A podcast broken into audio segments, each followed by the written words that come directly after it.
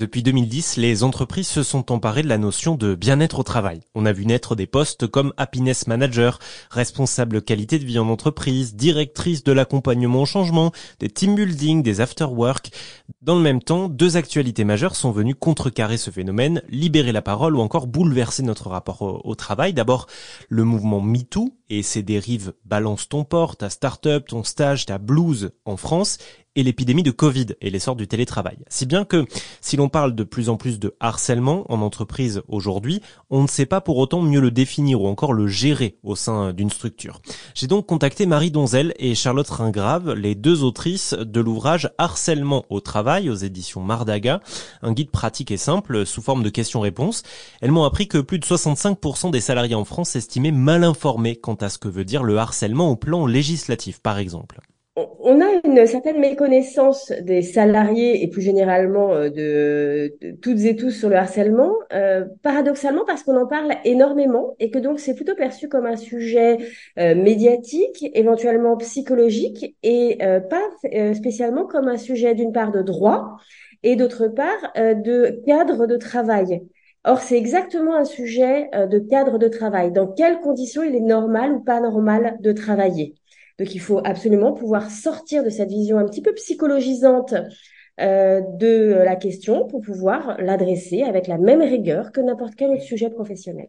Une loi vient définir et sanctionner le harcèlement, c'est la loi du 7 août 2002.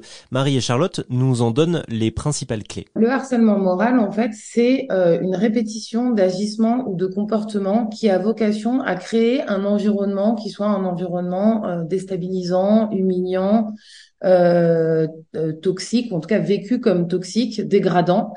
Euh, donc, pour caractériser le harcèlement moral, euh, il faut deux choses. La première chose, c'est de pouvoir caractériser que l'environnement de travail a changé et qu'on ne s'y sent plus bien et que c'est du fait de comportement d'une personne, en fait. Le harcèlement, c'est quelque chose du droit. Il est établi dans, dans le code du travail, dans le code pénal. Euh, et c'est résolument quelque chose du cadre de travail. Euh, c'est euh, une partie tout à fait importante des risques psychosociaux. Euh, donc, pour caractériser le harcèlement, il faut que l'environnement de travail ait changé.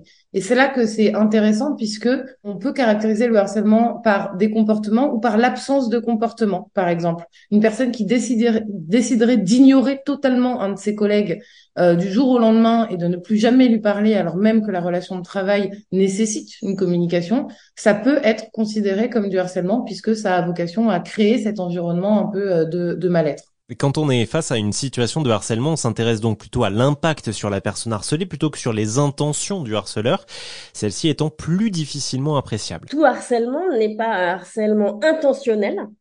Donc le, droit est extrêmement clair là-dessus. Hein. C'est des agissements répétés ayant pour objet, donc intention, ou pour effet, impact, de créer un environnement euh, hostile, dégradant, humiliant, déstabilisant, ou qui peut nuire à la progression de carrière de la personne on parle d'impact physique et psychique euh, sur les personnes. Donc effectivement, par exemple, on va pouvoir constituer de la matérialité du harcèlement avec euh, des attestations de médecins, avec des témoignages, des personnes disant bah, je l'ai vu pleurer, etc. Ça peut être, c'est souvent contesté d'ailleurs. Les agisseurs et leurs défenseurs viennent souvent dire non mais c'est parce que machin est sensible, c'est parce que il n'est pas assez dur au mal que il voit ça comme du harcèlement alors que c'était du feedback, etc., etc. Mais ce qui est intéressant dans le fait de euh, faire la bascule de l'intention vers les impacts, c'est de pouvoir poser le principe que chacun d'entre nous peut être victime, c'est une chose, mais peut aussi être harceleur, parce que avec les meilleures intentions du monde, et Dieu sait qu'on envoie des bonnes intentions depuis le fait de challenger hein, dans le monde dans lequel on est aujourd'hui. Il faut tout le temps se challenger, être toujours plus performant, euh, plus exigeant, aider les gens à donner le meilleur d'eux-mêmes, etc. Eh ben, on peut devenir harceleur comme ça parce qu'on a une bonne intention. On peut devenir harceleur aussi parce que on voulait être convivial, on voulait être chaleureux, on voulait être sympathique. Et donc, on a accumulé euh, les marques d'attention, mais ces marques d'attention, elles étaient inappropriées ou bien on a créé l'emprise en passant de moments où on était en grande attention, en grande familiarité, de façon très chaleureuse avec quelqu'un, et puis a d'autres moments où au contraire on s'est rabattu sur un mode très professionnel, très rigoureux, très froid. Ça peut constituer cet impact de harcèlement.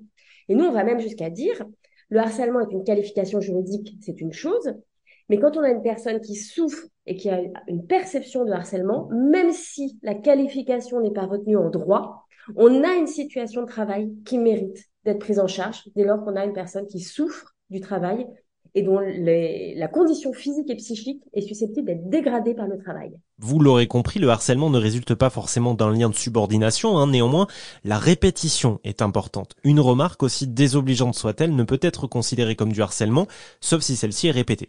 Sauf encore une fois, s'il s'agit de harcèlement sexuel. Alors, il faut de la répétition quand il s'agit du harcèlement moral.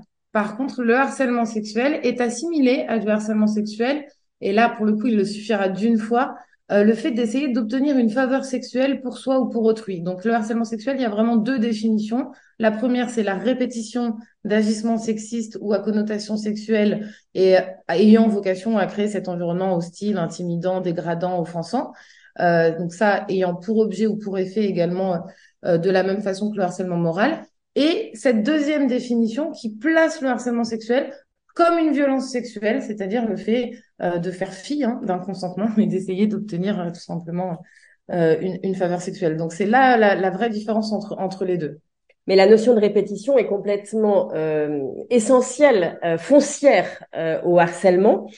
Mais ça ne veut pas dire que ce sont les mêmes agissements qui sont systématiquement répétés. Et c'est ce qui fait qu'il est très difficile de qualifier le harcèlement, de rassembler des preuves, de pouvoir vraiment mettre la main sur ce dont il s'agit parce que vous pouvez avoir euh, alternativement, par exemple, euh, du euh, bombing de mails, on vous accable de sollicitations, on, on, vous harcèle au sens courant du terme, c'est-à-dire que vous avez plein de sollicitations tout le temps, tout le temps, etc. Puis tout à coup, on ne vous adresse plus la parole.